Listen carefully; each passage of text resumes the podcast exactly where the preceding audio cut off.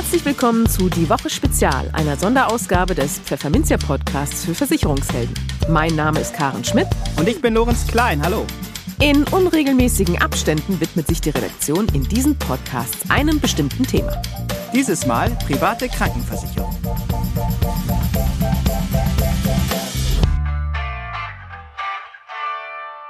Moin aus Hamburg und herzlich willkommen zu einer Spezialausgabe von Die Woche. Heute ist der 25. Juli 2022. Und folgende Themen rund um die private Krankenversicherung erwarten Sie in diesem Podcast. Kaum etwas hält sich so hartnäckig wie ein einmal gefasstes Vorurteil. PKV-Vermittler können ein Lied davon singen. Vor allem drei ganz bestimmte Totschlagargumente gegen die private Krankenversicherung hören Sie immer wieder. Welche das sind und wie Sie diese entkräften, erfahren Sie gleich in diesem Podcast. Mit Kabil Azizi, Vertriebskoordinator Gesundheit bei der Gotha, sprachen wir über die neue Krankenvollversicherung Gotha Medi Compact. Das Thema Beitragsstabilität ist in der Krankenversicherung besonders wichtig. Wie es in diesem Jahr um die Beiträge im PKV-Neugeschäft steht, hat eine Analyse des Ratinghauses Morgen und Morgen offenbart. Auch mit PKV-Experte Hagen Engelhardt sprachen wir über das heikle Thema Beitragsanpassung und wie Maklerinnen und Makler im Kundengespräch mit dieser Herausforderung souverän umgehen können. Und dann gibt es noch gute Nachrichten bezüglich der Corona-Pandemie. Ja, wirklich. Denn die privaten Krankenversicherer in Deutschland haben durch sie bei der Digitalisierung große Fortschritte gemacht, zeigt eine aktuelle Studie der Managementberatung ZEB. Aber bevor wir starten, geht an dieser Stelle ein Dank an den Sponsor dieses Specials, die Gotha Krankenversicherung. Wer private Krankenversicherung vermittelt, hat diese drei Sätze garantiert schon gehört. Erstens, die PKV wird immer teurer, irgendwann wachsen einem die Kosten über den Kopf. Zweitens, mit Familie ist die PKV kaum bezahlbar. Drittens, im Alter kann man sich eine PKV kaum noch leisten. Hier kommen nun einige Zahlen und Fakten, mit denen Sie diese Argumente im Beratungsgespräch entkräften können. Zu Punkt 1. Die Betrachtung der vergangenen zehn Jahre zeigt, dass die Teuerung in der PKV mit durchschnittlich 2,6 Prozent pro Jahr geringer ausgefallen ist als in der GKV mit plus 3,3 Prozent. Und darin ist die von Bundesgesundheitsminister Karl Lauterbach für das kommende Jahr angekündigte Erhöhung des GKV-Zusatzbeitrags um 0,3 Prozentpunkte noch gar nicht berücksichtigt. Besonders betroffen sind gut verdienende Angestellte. Das liegt unter anderem an der regelmäßigen Steigerung der Beitragsbemessungsgrenze, kurz BBG, die die Höhe der GKV-Beiträge deckelt. Lag die BBG 2012 noch bei unter 50.000 Euro Jahreseinkommen, so gilt jetzt eine Grenze von 58.000 Euro 50. Hinzu kommen steigende Einkommen. Dazu ein Beispiel. 2012 zahlte ein Beschäftigter mit einem Jahreseinkommen von 50.000 Euro in der GKV monatliche Beiträge von ungefähr 593 Euro. Unter Berücksichtigung von Lohnerhöhungen auf geschätzte 58.000 Euro und der seitdem gestiegenen BBG beträgt der GKV-Beitrag 2022 schon stolze 769 Euro monatlich. Zu Punkt 2. Es ist richtig, dass Kinder in der PKV nicht beitragsfrei mitversichert werden können. Es entstehen also tatsächlich etwas höhere Kosten. Hier sollte in der Beratung zum einen der Leistungsgedanke im Vordergrund stehen. Denn welche Eltern wünschen sich nicht die bestmögliche medizinische Versorgung für ihren Nachwuchs? Außerdem gibt es inzwischen einige Tarife, die Familien entlasten, etwa durch Beitragsfreiheit oder Erstattung in der Elternzeit. Und schließlich zu Punkt 3. Gegen übermäßig hohe Beiträge im Alter sorgen PKV-Anbieter auf zweierlei Weise vor. Einmal werden Rückstellungen gebildet, um die Steigerungen zu begrenzen. Darüber hinaus können Versicherte durch Beitragsentlastungstarife vorsorgen. Bei 100 Euro monatlich ergibt sich bei einem 35-Jährigen eine Entlastung von etwa 315 Euro monatlich, wenn er das 67. Lebensjahr erreicht hat. Und mit Renteneintritt fallen die Krankentagegeldbeiträge weg, was ebenfalls eine spürbare Entlastung bietet. Im Gespräch zum 1. Juli hat die Gotha eine neue private Krankenvollversicherung auf den Markt gebracht, Medi Compact. Bei der Entwicklung des Produkts hat der Krankenversicherer insbesondere auch Wünsche des Marktes berücksichtigt. Einer davon? Familienfreundlich sollte Medi Compact sein. Wie die Gotha das umgesetzt hat und welche weiteren Leistungen das Produkt bietet, besprachen wir mit Kabil Azizi, Vertriebskoordinator Gesundheit bei der Gotha. Hallo Kabil und ganz herzlich willkommen bei uns im Podcast. Ja, Ganz herzlichen Dank für die Einladung. Wir sprechen heute über die neue Krankenvollversicherung der Gotha, die ihr am 1. Juli dieses Jahres rausgebracht habt. Medikompakt heißt die. Und dabei habt ihr ähm, insbesondere auch auf die Familienfreundlichkeit des Produkts Wert gelegt. Warum war euch das denn so ein großes Anliegen bei der Produktgestaltung? Im Grunde genommen aus der Historie heraus ist es in einer äh, Produktentwicklung äh, bei einer solchen Vollversicherung immer so, dass man sich auf bestimmte Zielgruppen fokussiert hat. Und das war meistens in diesem Segment immer der Bereich Angestellte oder Selbstständige. Jetzt ist es bei der neuen Tariflinie Medikompakt so gewesen, dass wir das Produkt auch gemeinsam mit dem Markt entwickelt haben, also auch große Vertriebspartner, ähm, Pools, aber auch Vermittlerinnen und Vermittler befragt haben und das war auch denen, also dem Markt, ein großes Anliegen, dass wir besonderen Wert auf Familienleistungen legen. Das haben wir auch selber in der Corona-Pandemie gemerkt, dass das Thema Gesundheit, äh, aber auch Work-Life-Balance und Familie immer ähm, ja, einen immer stärkeren Zulauf erhalten hat und immer wichtiger geworden ist. Und deswegen war uns das ein sehr, sehr großes Anliegen, hier ähm, die Familienfreundlichkeit des Produktes ähm, besonders hervorzuheben und äh, Tarif Bausteine beziehungsweise Tarifleistungen einzubauen, die ganz, ganz großen Wert auf die Familienfreundlichkeit legen. Ja, und wie sehen diese Bausteine denn dann aus? Also wie äußert sich die Familienfreundlichkeit genau? Also wir haben uns natürlich mit unseren großen Vertriebspartnern und Pools ganz genau angeschaut, was sind eigentlich so die Leistungen, die man im Bereich äh, von Familie einbauen kann. Und ähm, was wir halt, ähm, ich kann jetzt nicht auf alles äh, eingehen, aber wir haben wirklich ein umfassendes Paket gebaut, sei es eine ganz besondere App für Mütter, für werdende Mütter zur Verringerung von äh, Komplikationen auch im Verlauf der Schwangerschaft. Wir haben Dinge eingebaut wie Sozialpädiatrie und Frühförderung von Kindern. Aber so ein ganz besonderes Highlight ist die Erstattung von sechs Monatsbeiträgen bei Elterngeldbezug und bei Kindernachversicherung. Das heißt, in den ersten sechs Monaten erhalten Mütter oder auch Väter, die Elterngeld beziehen, eine Beitragsfreiheit und genauso auch neugeborene Kinder, die nachversichert werden bei der Gotha, auch diesen für die ersten sechs Monate beitragsfrei. Das ist wirklich ein ganz, ganz, ganz tolles Highlight am Markt. Und darüber hinaus gibt es noch weitere Leistungen. Wie gesagt, ich kann nicht auf alle eingehen, sei es Kinderwunschbehandlung in unbegrenzter Höhe, auch Kryokonservierung oder alles rund um das Thema Schwangerschaft. Also wir mhm. haben da wirklich ein ganz, ganz tolles Paket gebaut und heben uns mit diesen Familienleistungen wirklich am Markt auch vom Wettbewerb ab. Okay. Nun, äh, wenn wir schon dabei sind, was du nicht alles aufzählen kannst, aber so ein bisschen die, es gibt ja auch zwei Tarifvarianten, Plus und Premium bei Medicompact. Ähm, was sind denn da so die Hauptunterschiede zwischen diesen beiden Varianten? Wir haben bei den beiden Tarifvarianten Premium und Plus uns darauf fokussiert, diese Varianten einfach zu gestalten und einfach zu halten entlang eines roten Fadens. Das bedeutet, die beiden Tariflinien sind relativ gleich aufgebaut, unterscheiden sich halt eben nur in einigen Leistungsaspekten, was die Höhe der Erstattung angeht und halt diverse Key Facts, auf die ich gerade ganz kurz eingehen möchte. Ähm, die Plus-Variante ist ein Mittelklasse-Tarif, die Premium-Variante, wie es der Name schon sagt, ist halt eher im Premium-Bereich angesiedelt. Die Hauptunterschiede sind, dass wir im Plus-Bereich zwei Selbstbeteiligungsstufen haben, im Premium-Bereich vier Selbstbeteiligungsstufen. Im Premium-Bereich leisten wir in allen Bereichen ambulant, stationär und Zahn über der Gebührenordnung für Ärzte und Zahnärzte im Plus-Tarif nur im Stationärbereich über GOE und darüber hinaus haben wir ähm, kein Primärarztprinzip im Premium und ein Primärarztprinzip im Plus.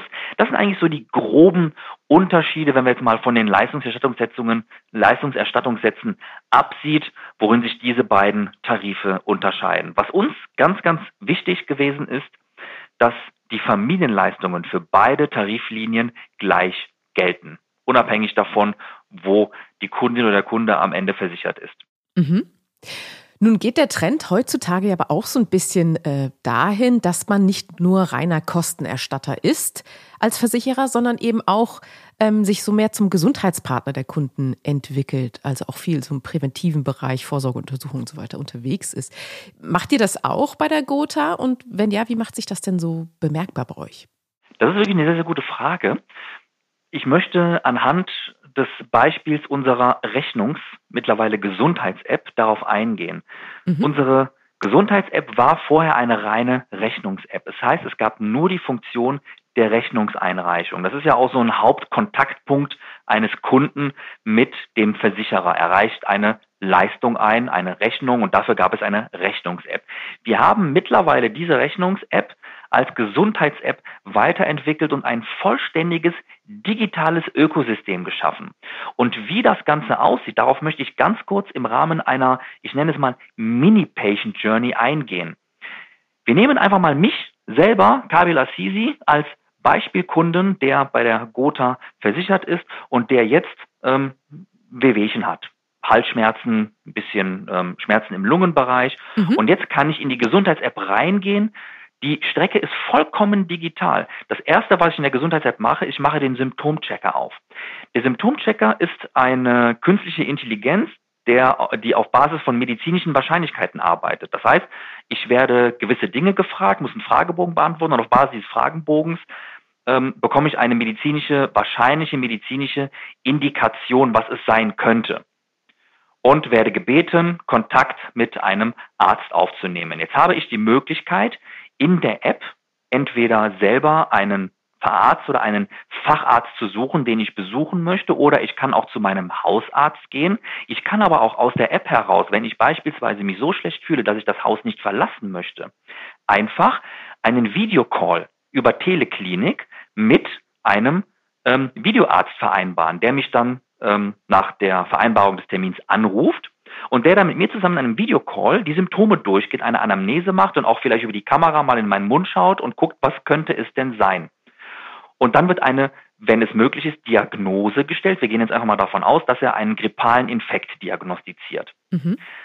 Dann kann dieser Arzt mir digital, ich bin immer noch in der Gesundheits-App, also immer noch im digitalen Ökosystem der Gotha, kann dieser Arzt mir über die Gesundheits-App einmal ein E-Rezept ausstellen, also ein elektronisches Rezept, das ich dann noch nicht einmal in einer stationären Apotheke einreichen muss, sondern ich kann über die Gesundheits-App das E-Rezept an eine Online-Apotheke schicken und habe einen Tag später das Medikament an meiner Haustüre.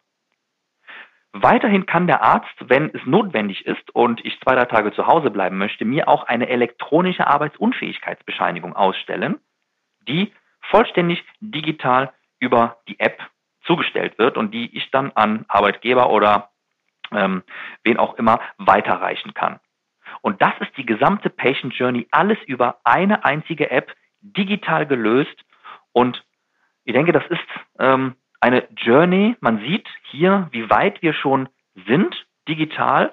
Und man sieht hier, dass wir auch als Versicherung, als Gesellschaft kein reiner Kostenerstatter mehr sind, sondern uns als Gotha bereits zum echten Gesundheitspartner des Kunden entwickelt haben. Mhm. Ja, cooles Feature auf jeden Fall, genau. Nun ist ein wichtiges Thema in der Krankenversicherung natürlich, egal ob jetzt gesetzlich oder private, ja auch die Beitragsstabilität. Die gesetzliche kämpft ja gerade ein bisschen, wie man in den Nachrichten vernimmt. Ja. Wie sieht es denn bei euch da aus mit der Beitragsstabilität? Merkt ihr da auch äh, Preis- und Inflationsdruck, der gerade so allgemein überall zuschlägt? Interessanterweise nicht so stark, wie es aktuell am Markt gegeben ist. Das liegt natürlich auch daran, dass der Preis- und Inflationsdruck aktuell in ganz anderen Bereichen gegeben ist. Ähm, Thema Energiekosten, Thema Steigerung der Lebenshaltungs- und Lebensmittelkosten. Jetzt ist es aber so, dass natürlich die ähm, Beitragsstabilität eines Krankenversicherers nichts mit der Inflation zu tun hat.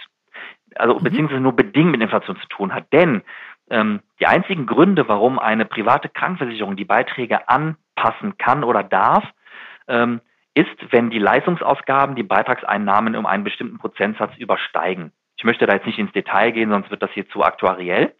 Äh, ich bin auch selber kein Mathematiker. Ähm, aber letzten Endes geht es hier ähm, bei dieser Betrachtung rein um medizinische Kosten. Also sprich, wenn die medizinischen Kosten steigen, und natürlich steigen die auch, wir haben natürlich auch eine Inflation im medizinischen Bereich, dann kann und dann darf angepasst werden. Das hat aber nichts mit der aktuellen Marktsituation zu tun. Und ähm, von daher ist es auch bei uns im Hause Gotha so, dass wir aktuell, zumindest in den letzten Jahren, doch relativ beitragsstabil geblieben sind. Und wenn es denn mal eine Beitragserhöhung gegeben hat, dann ist sie immer in einem sehr moderaten Rahmen ausgefallen. Und äh, auf Basis dieser mittlerweile sehr stabilen Beitragsentwicklung der letzten ja, vier, fünf Jahre haben wir eine neue Tariflinie aufgelegt und möchten gerne auch diese Beitragsstabilität, die ja auch im Moment in der gesamten Branche deutlich besser aussieht als in der gesetzlichen Krankenversicherung, ja. du hast es ja gerade bereits angesprochen, mhm. äh, möchten wir diesen Weg auch weitergehen. Ja, das sind doch äh, gute Aussichten für äh, Privatkrankenversicherte bei der Gotha. Dann äh, vielen Dank für das Gespräch, lieber Kawil, ein interessantes Produkt. Ich danke ganz vielmals für die Einladung und wünsche noch einen ja, tollen Tag, liebe Karen. Dankeschön.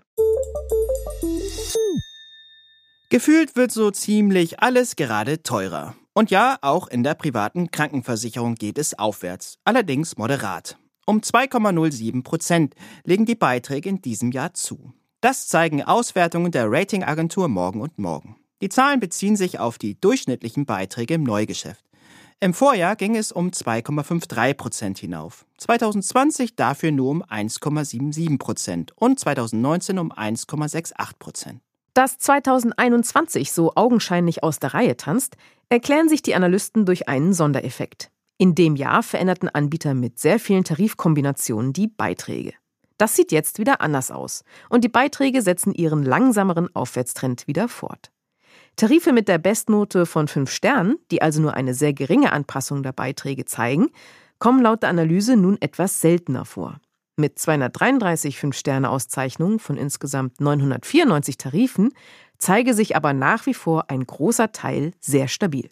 Woran liegt es überhaupt, dass Kunden etwas mehr für ihre private Krankenversicherung zahlen müssen? Die steigenden Prämien liegen gar nicht mal an der Inflation. Stattdessen sind es der medizinische Fortschritt und, noch wichtiger, der Umstand, dass der Bestand im Durchschnitt altert. Was man als Kostentreiber hingegen weitgehend ausschließt, ist die Corona-Pandemie. Die PKV-Ausgaben blieben insgesamt eher stabil. Geringere Ausgaben durch aufgeschobene Behandlungen federten steigende Kosten durch Hygiene, Tests und Vorsorge wieder ab. Das kann aber noch kommen. Aufgeschobene Behandlungen, in diesem Zusammenhang unerkannte Krankheiten sowie Langzeitfolgen von Covid-19-Erkrankungen können die zukünftigen Leistungsausgaben erhöhen, heißt es von Morgen und Morgen. Aber die Entwarnung folgt auf dem Fuße. Die PKV-Versicherer hätten diesbezüglich schon mit der Bildung von Schadenrückstellungen reagiert.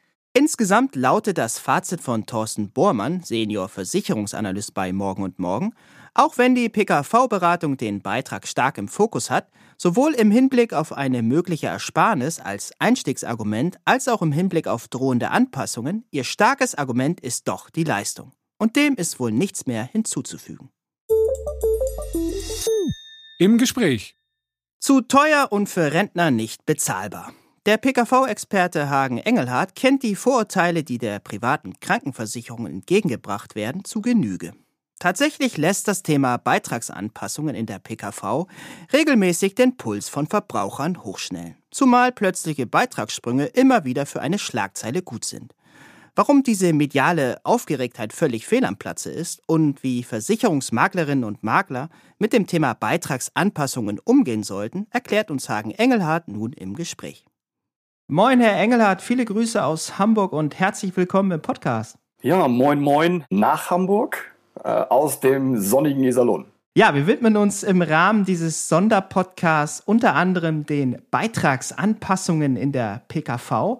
Ein stets kontrovers diskutiertes Thema, wie Sie nur allzu gut wissen, Herr Engelhardt. Und über dieses Aufregerthema will ich jetzt mit Ihnen gerne sprechen, lieber Herr Engelhardt. Natürlich in aller gebotenen Unaufgeregtheit.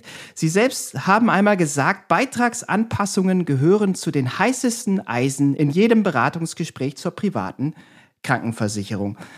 Ja, warum ist das so und was können Vermittler tun, um sich in der Beratung nicht zu verbrennen an diesem heißen Eisen, zumal viele Versicherte in diesen Zeiten mehr denn je allergisch auf das Thema Preissteigerungen reagieren dürften, oder? Also ich glaube zunächst erstmal, der Begriff heißes Eisen, den ich irgendwann bestimmt mal benutzt habe, habe ich eher deswegen benutzt, ähm, weil ich das Gefühl habe, dass viele Vermittler dieses Eisen in Anführungszeichen scheuen und es wird eigentlich weniger heiß, je offener man auch in einem Beratungsgespräch mit dem Kunden äh, damit umgeht. Ähm, will sagen damit, ich glaube, je normaler wir mit der Thematik Medizininflation beim Endverbraucher umgehen, desto einfacher können wir ihm erklären, dass das Thema Preissteigerungen normal ist und dass wir bei Medizininflation immer das gleiche Phänomen haben, zumindest in der gesamten westlichen Hemisphäre.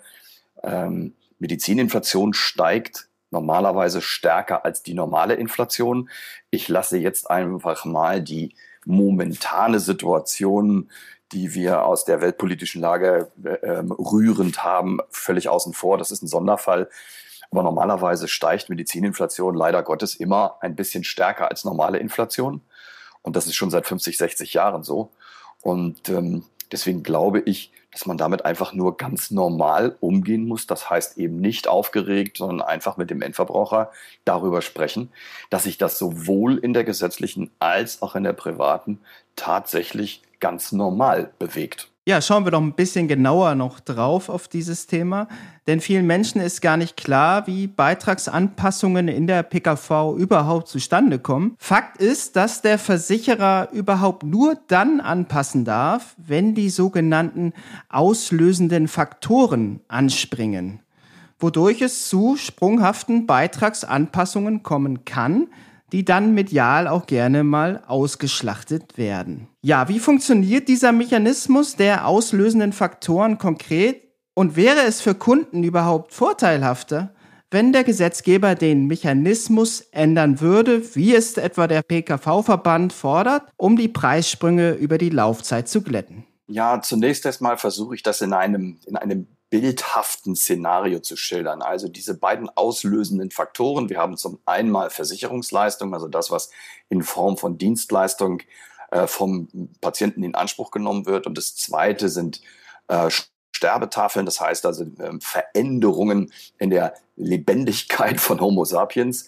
Und hier hat der Gesetzgeber zunächst erstmal bei der hm, Thema Versterben eine fünfprozentige, einen fünfprozentigen Schwellenwert eingeführt, von dem auch nicht abgewichen werden darf, Stand heute.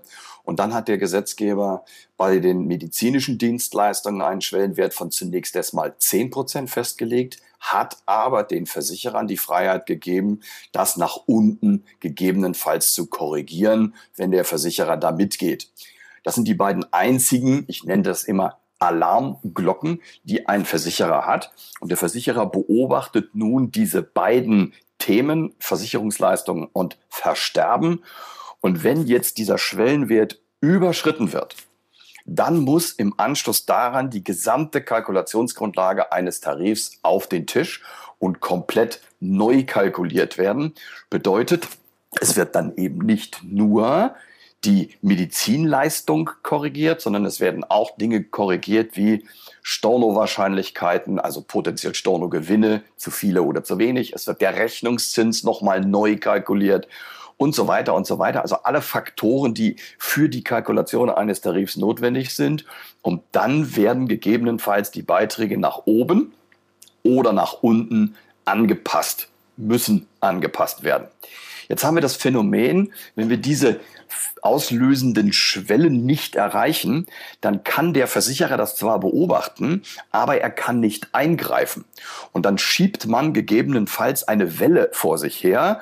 Also ein Beispiel, ein Versicherer hat den Schwellenwert bei 10% gelassen und kommt jetzt auf eine Steigerung der Ausgaben von 9%.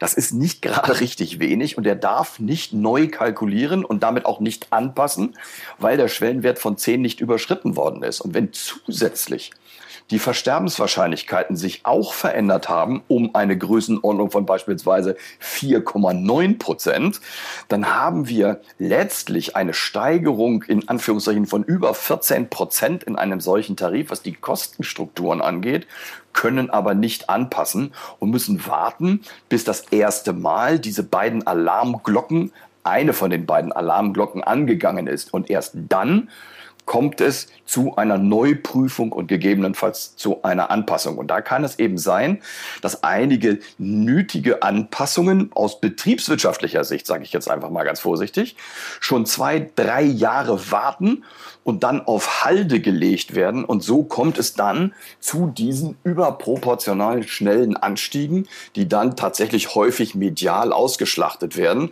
Und da kommt dann immer von mir der Lösungsansatz eins und der ist auch im PKV-Verband eigentlich unumstritten und richtig nach meinem Dafürhalten. Diese Schwellenwerte absenken, damit man viel schneller in eine potenzielle Überprüfung und anschließend in eine Anpassung geht. Das ist auch für die lebenslangen Beiträge, die ein Versicherter wählen ähm, kann, viel einfacher, weil wir keine Zinsverluste vor uns herschieben. Und deswegen äh, werden viele Versicherer mittlerweile dazu übergegangen sein, in ihren Tarifen einen Schwellenwert von fünf ähm, zu installieren oder installiert zu haben. Das macht das Ganze etwas einfacher. Es gibt auch schon Häuser, die auf einen Schwellenwert von drei Prozent gegangen sind. Viel weniger ist nicht sinnvoll, weil es dann zu zickzack-förmlichen Beitragssprüngen kommt, also rauf und runter. Das macht auch keinen Sinn. Und es wäre sehr ähm, häufig sinnvoll zu sagen, wir müssen eigentlich zusätzliche auslösende Faktoren installieren. Da ist zum Beispiel der Rechnungszins, der eben nicht auslösender Faktor ist, aber in einer Zinslage, wie wir sie jetzt haben, wäre es sehr vernünftig, den Rechnungszins auch als auslösenden Faktor zu wählen. Dann hätten wir drei potenzielle Alarmglocken und das würde dann das Ganze deutlich glätten und wir hätten eine regelmäßige Steigerung um vielleicht vier, fünf, sechs Prozent. Wie bewerten Sie denn die Chance, dass das auch letztlich so passieren wird? Ich muss mich ab und zu hüten, nicht zu politisch zu werden. Solange wir einen Gesundheitsminister haben, wie wir ihn haben, tut sich da nichts. Herr Lauterbach hat äh, sinngemäß gesagt, er wird nichts unterschreiben, was auch nur in Ansätzen der PKV nutzen könnte. Das heißt, Verbraucherschutz findet für PKV-Versicherte aus der Position von Herrn Lauterbach nicht statt. Verbraucherschutz gibt es nur für gesetzlich Versicherte. Ja, wobei Herr Lauterbach, glaube ich, auch sagte, dass er die PKV in seinem Herzen trage. Das war ein re relativ überraschendes Bonbon, wie ich festgestellt hatte. Es wäre ähm, nicht das erste Mal, dass Herr Lauterbach nicht ganz so doll mit der Wahrheit hat. Gut, okay, Herr Engelhardt, wenn Kunden im Beratungsgespräch danach fragen, ob sich eine PKV für sie lohnt, entgegnen viele Makler sinngemäß und vielleicht auch etwas genervt, eine Versicherung lohnt sich nie, sie sichert ab. Kann es trotzdem hilfreich sein, die Kosten einer PKV mit den Kosten einer gesetzlichen Krankenversicherung zu vergleichen oder vergleicht man da Äpfel mit Birnen? Also zunächst erstmal gebe ich dem normalen Versicherungsmenschen recht, der zunächst sagt, eine Versicherung lohnt sich nie. Auch eine Krankenversicherung lohnt sich eigentlich nie, solange man gesund ist. Die Frage, äh, die sich dann stellt, ist, ähm, braucht man sie trotzdem? Und ähm, da wissen wir alle, es erwischt irgendwann irgendwen im Zweifel immer mal, den einen etwas schneller und den anderen etwas später. Von daher ist eine Krankenversicherung, glaube ich, unumstritten etwas Vernünftiges ob man die Kosten einer PKV mit den Kosten einer gesetzlichen direkt vergleicht, halte ich tatsächlich wegen der unterschiedlichen Finanzierungsformen einen Vergleich zwischen Äpfel und Birnen weil wir in, auf der einen Seite natürlich ein kapitalgedecktes System haben und auf der anderen Seite ein Umlagefinanzierungssystem, was zusätzlich auch noch mit Steuermitteln, also nicht nur über Beiträge, sondern mit Steuermitteln äh, finanziert wird. Deswegen glaube ich, ist ein Vergleich direkt eins zu eins nicht ähm, adäquat und nicht angemessen. Ähm, von daher glaube ich, dass jeder Laie, äh, jeder potenzielle Kunde für sich, glaube ich, die Frage stellen muss, in welchem System er aus seiner Sicht besser aufgehoben ist. Und da gibt es mit Sicherheit ein paar Kriterien, wo man sagen kann, für einen Kundenkreis X ist die gesetzliche Krankenversicherung das Maß der Dinge und damit auch die Wahl Nummer eins. Und für andere Menschen ist eine private Krankenversicherung auch das Maß der Dinge und damit die Nummer eins. Ich glaube, hier muss ich als Versicherungsmensch immer mit meinen Kunden in ein 1 zu 1 Beratungsgespräch gehen und einfach die individuelle Situation nutzen. Okay, ein weiteres Vorurteil, das auch durch die ein oder andere reißerische Presseschlagzeile befeuert wird, ist, dass Versicherten in der PKV drastische Beitragszahlungen im Alter drohen. Was ist dran daran und was können Makler tun, um ihren Kunden die Angst davor zu nehmen? Also zum einen ist es natürlich so, dass eine PKV im Alter tatsächlich in der Regel mehr kostet als das, was ich als KVDR-Rentner an Krankenversicherungsbeiträgen bezahlen müsste. Da ist zunächst etwas dran. Auf der anderen Seite muss man sagen, kann man das auch wieder nicht vergleichen, weil in einer PKV in der Regel ja deutlich höheres Leistungsniveau verankert ist, während in der gesetzlichen Krankenversicherung ein, sagen wir, niedrigeres Leistungsniveau verankert ist. Jetzt hat man die Möglichkeit als PKV-Versicherter im Alter tatsächlich Tarife zu wählen, die niedriger sind ähm, im Leistungsniveau, ob das der Standardtarif nach 19 MBKK ist oder der Basistarif nach 20, den ich allerdings erst in einer früheren Zeit oder in einer späteren Zeit betrachten würde, oder ob das Tarife sind mit einem kleineren Leistungsniveau, also beispielsweise mit ausschließlich äh, allgemeinen Krankenhausleistungen, so wie das in der gesetzlichen auch ist. Und dann wird es in Anführungszeichen auch durch die Verwendung von Alterungsrückstellungen, die man bis dato angesammelt hat, zu einer Rabattierung dieses Beitrags kommen. Und wenn man das richtig macht, dann ist man im Zweifel immer so aufgehoben wie in einer gesetzlichen Krankenversicherung auch und zahlt trotzdem nicht mehr als das, was man als KVDR-Rentner zahlen müsste. Das funkt, funktioniert allerdings immer nur, wie ich immer sage, unter zwei Bedingungen. Erstens, ich muss früh genug anfangen, mich in die PKV zu bewegen. Ich brauche also bis zum Eintritt in ein potenzielles Rentenalter eine Vorversicherungszeit von, sagen wir, etwa 25 Jahren, damit ich genug Alterungsrückstellungen angesammelt habe für gegebenenfalls Rabattierungen. Und das Zweite ist, ich brauche in einem Tarif hohe Alterungsrückstellungen. Und hohe Alterungsrückstellungen heißt, ein Tarif kann damit nie billig sein, wenn er ein solches Szenario später ermöglichen soll.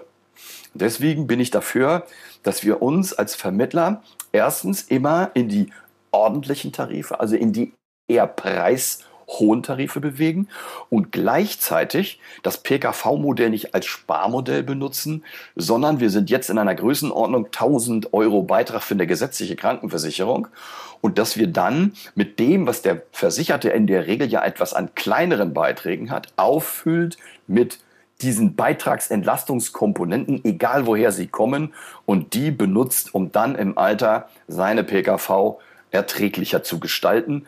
Wenn man das alles mit ins Visier nimmt, dann kann es eigentlich nie schlimmer kommen als das, was man in der gesetzlichen auch hat. Ja, das war der PKV-Experte Hagen Engelhardt. Vielen Dank für das Gespräch. Bis zum nächsten Mal. Herzlich gerne. Freundliche Grüße aus dem sonnigen Iserlohn an den Rest der Welt. Die privaten Krankenversicherer in Deutschland haben ihre digitalen Gesundheitsservices im zweiten Corona-Jahr 2021 deutlich ausgebaut und insgesamt um 20 Prozent gesteigert. Zu diesem Ergebnis kommt eine Studie der Strategie- und Managementberatung ZEB, die 29 Anbieter privater Krankenversicherungen zu Anfang des Jahres näher untersucht hatte. Während die Studienautoren im Rahmen der Ersterhebung im Jahr 2020 insgesamt 304 Services verzeichneten, waren es Anfang 2022 schon 365. Am stärksten stieg demnach das Angebot akuter Services für PKV-Kunden mit 38 Prozent, was einer Zunahme um 26 Angebote entspricht. Es folgen präventive Services mit einem Wachstum von 28 Prozent bzw. einem Plus von 16 Angeboten. Aber auch allgemeine Services der PKV-Anbieter sind laut ZDB-Studie gewachsen. Hier kamen 19 Angebote hinzu, was einem Plus von 11 Prozent entspricht. Allgemeine Services wie Rechnungs-Apps oder Gesundheitsportale seien inzwischen weitläufig in der Branche etabliert, berichtet Studienautor Kilian Gundlach. Felder wie die Telemedizin oder Services rund um Zweitmeinungsangebote verzeichneten wiederum einen nach wie vor soliden Anstieg. Deutlich stärker wuchsen demnach präventive und akute Services wie etwa Angebote rund um Schlafstörungen oder Ernährung. Diese wurden vor allem über Kooperationspartner und Netzwerke ausgebaut und dürften auch in Zukunft an Bedeutung zunehmen, prognostiziert Gundlach. Die Branche setze damit ihren Weg vom Abrechner von Gesundheitskosten hin zum lösungsorientierten Anbieter von Gesundheitsdienstleistungen ungebrochen fort, lautet die Einschätzung der Autoren. Getragen werde dieser Trend vor allem durch die Big Player im Markt sowie eine Gruppe von innovativen mittelständischen Akteuren. PKV-Anbieter seien vor allem dann erfolgreich, wenn sie ihre Gesundheitsservices mithilfe eines ganzheitlichen Leistungsmanagements gesteuert haben, wie ZEB-Manager Mirko Teine sagt. Entscheidend sei hier nicht die Anzahl der Services, sondern vielmehr ihr gezielter Einsatz. Und das macht aus Teines Sicht Hoffnung für die Slow Mover der PKV-Branche. Ihnen könne es mit den richtigen Stellhebeln gelingen, zum Kern der Branche aufzuschließen und wieder nachhaltig an Attraktivität für ihre gesundheitsbewussten Kunden zu gewinnen, so Teine. Liebe Hörerinnen und Hörer, das war's mit dem Pfefferminzia Sonderpodcast zum Thema private Krankenversicherung. Wir hoffen, er hat Ihnen gefallen. Ihnen schwebt ein weiteres Thema vor, dem wir uns mal im Detail widmen sollen? Dann schreiben Sie uns das unter redaktion.pfefferminzia.de. Ansonsten hören wir uns beim nächsten Podcast wieder. Bis dahin gilt, machen Sie es gut und vor allem bleiben Sie gesund.